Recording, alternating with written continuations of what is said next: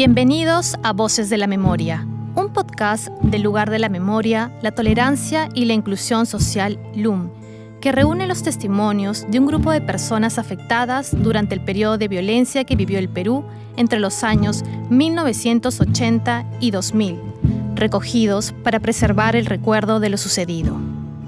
La historia que escucharemos trata el caso de Olimpio Jauregui, narrada por su hija Diana, quien habla sobre la vida de su padre en la comunidad de Soras, Ayacucho, de su asesinato perpetrado por el grupo terrorista Sendero Luminoso y sobre los hechos ocurridos en 1984 en su comunidad. También sobre su búsqueda de justicia y su lucha familiar por lograr la dignificación y reparación del Estado. Voces de la Memoria es un podcast de LUM realizado con el apoyo de la Embajada de Francia en el Perú.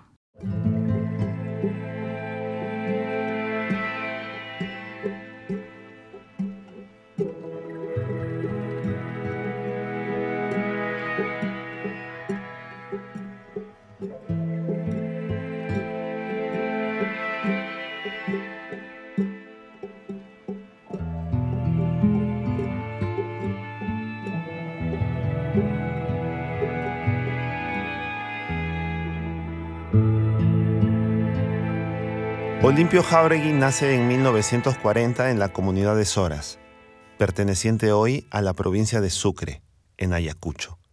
Este era un pueblo tranquilo, alegre y de arraigadas tradiciones religiosas. Olimpio y sus hermanos crecen trabajando en ganadería y agricultura, hasta que a los 15 años son enviados a Lima para buscar trabajo y continuar sus estudios secundarios sin poder concluirlos por temas económicos. Años después, conoce a Viviana, quien luego se convertiría en su esposa. Ambos deciden retornar a Soras, su pueblo natal, para iniciar una vida juntos. Yo personalmente he vivido una infancia, creo, la infancia más maravillosa que pudo, que pudo una persona tener, porque eh, si bien es cierto, mi pueblito es un pueblito muy, muy pequeño, muy alejado, pero lo teníamos todo. Olimpio había ocupado varios cargos dentro de la comunidad de Soras.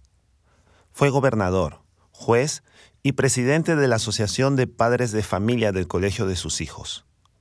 Era conocido por su liderazgo, bondad y lucha por la justicia.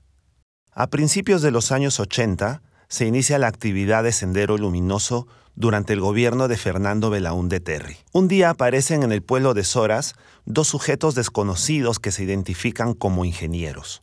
Se aparecieron en una festividad que era en septiembre, e, era la fiesta del danzante de tijeras. Andaban por el alrededor del pueblo, nadie le prestó mucha importancia. La familia de Olimpio decide pasar unos meses entre enero y marzo de 1983 en la estancia que tenía su familia fuera del pueblo para pastar sus animales.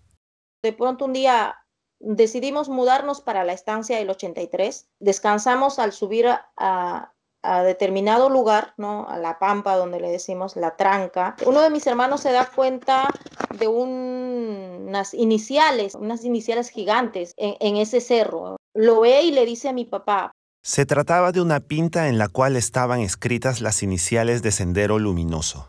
Meses después, al regresar a Soras, se encuentran con pequeños grupos de personas jóvenes que se colocaban en las esquinas del pueblo. Cada vez los grupos eran más numerosos y su presencia se volvió una constante. Esta dinámica continúa hasta los meses de julio y agosto. Desde inicios de 1980 y más en 1983, empezaron a llegar profesores de ideología marxista, leninista, maoísta, senderista, los cuales compartían sus convicciones de manera abierta al punto de difundir estas ideas en los colegios. La mayoría de la gente no le importaba mucho, no estaba informado sobre el terrorismo, porque además hacía poco que, aparecía Sendero Luminoso, entonces este, no, no le prestaba mucha importancia. Sin embargo, Olimpio se percata de lo que estaba sucediendo y de la ideología que se estaba implantando en las instituciones educativas de Soras. Cada vez la presencia de Sendero Luminoso era más notoria. Un día común y cualquiera, estábamos en la casa con mi papá, llegan a la casa, el perro ladra como usualmente le ladra a las personas extrañas, la mayoría de los niños en esa época no sabíamos que era un arma un armamento no, nunca jamás lo habíamos visto, nunca habíamos escuchado de un arma. Y cuando mi papá sale y nosotros atrás de, chismosos también, ¿no? A ver quién era, me doy cuenta pues que eran dos personas. Estas personas, este, ni siquiera tenían zapato, andaban con osota, o jota como le decimos, eh, sus pantalones todos rotos, eh, sus ponchos todos así rotitos, muy, muy gastados, sus latetas de leche Gloria eran varias latitas ahí amarradas en la cintura, algunos cuchillitos que se evidenciaban ahí y, unas cosas pues de madera cruzadas en la espalda. A la voz de mando de estos muchachos se les indica a todos los pobladores dirigirse a la plaza de la comunidad. Cuando llegamos, efectivamente, el 90% de, de, la comunidad estaría ahí. Empezó la charla a decirnos que ellos eran los que nos iban a liberar del estado abusivo de los perros del Estado. De acá en adelante iba, iba a ser felicidad porque iba a haber mucha igualdad. De este modo, estas visitas se volvieron parte de la rutina del pueblo y los miembros de Sendero Luminoso adquirieron una actitud imponente y amedrentadora. Así es como el grupo terrorista siembra el temor en los pobladores de Soras. Entonces ahí es donde mi papá también ya empieza a decir, ¿sabe qué? Si nosotros vamos a seguir haciéndoles caso, ellos van a seguir viniendo así. Olimpio decidió no ir a las reuniones que imponían los miembros de Sendero Luminoso. Esas visitas que eran fugaces ya se hacían ya visitas más largas. Si se quedaban horas, luego se quedaban días, luego se quedaban semanas y, cuanto más demoraban ya empezaban a conquistar a muchos jóvenes que acababan el colegio, convenciéndolos personalmente. Les lavaban el cerebro y se iban a visitar otros pueblos, ya le ponían sus latitas, también ya se los llevaban. Ante estos acontecimientos, los padres de los jóvenes reclutados se empiezan a quejar de las circunstancias. Los senderistas entraban a los colegios sin autorización de nadie para implantar la idea de una pseudo revolución. En una de las semanas, mi papá se le enfrenta pública y abiertamente. Ustedes pueden, pueden venir a contar lo que quieran, pero a mí no me engañan. ¿Qué le están diciendo a nuestros hijos en el colegio? Por eso lo marca a mi padre. Había gente preocupada por la situación y otros que habían sido envueltos en el discurso dogmático de Sendero. Los miembros de ese grupo pedían víveres y hospedaje a costa de amenazas. Además, empiezan a marcar a las personas que no estaban de acuerdo con su ideología, poniendo espías en puntos de reunión de los habitantes del pueblo que se oponían a ella. Aparecen anónimos en mi casa, diciéndole que mejor se desaparezca del pueblo, que cierre la boca y que si no lo hace, ya verá lo que le pasa. Su esposa e hijos le pedían irse del pueblo por las constantes amenazas, pero a pesar de ello, Olimpio quiso quedarse. Al llegar noviembre ya se vivía un clima de tensión emocional en la casa de los Jauregui. Sin embargo, el día 26 de ese mes de 1983 se cumplió lo advertido. Era un fin de semana como, como todos. Ese día habíamos trabajado en, una chacra bastante alejada del pueblo. Habíamos ido todos, con mi padre, que de pronto nos dijo, ¿saben qué? Este, vayan adelantando a la casa. Llega mi papá ya tarde noche, tipo oscureciendo. Pero mi papá llegó angustiado, se le notaba en la cara, en su voz, no era el mismo de siempre. Y pues tipo 4 de la mañana despertamos con la bulla del perro y el grito de mi mamá. Con eso es que nos despertamos. Pero no salimos. Los niños esperaron que los extraños se retiraran para salir de su habitación y encontraron a su madre desesperada, quien les contó que su padre había sido llevado a la plaza. En la mañana del sábado 26, Diana, que estaba en la chacra de sus abuelos, oye unos disparos. Uno de sus vecinos se aproxima a ella. En quechua me dice, como que yo no entendiera, pobre inocente, no sabe que tu padre ya no está. o algo así, me dicen quechua. Y se fue, el señor se fue. Se persignó, es más, y se fue. Ahí nomás llega mi abuela llorando.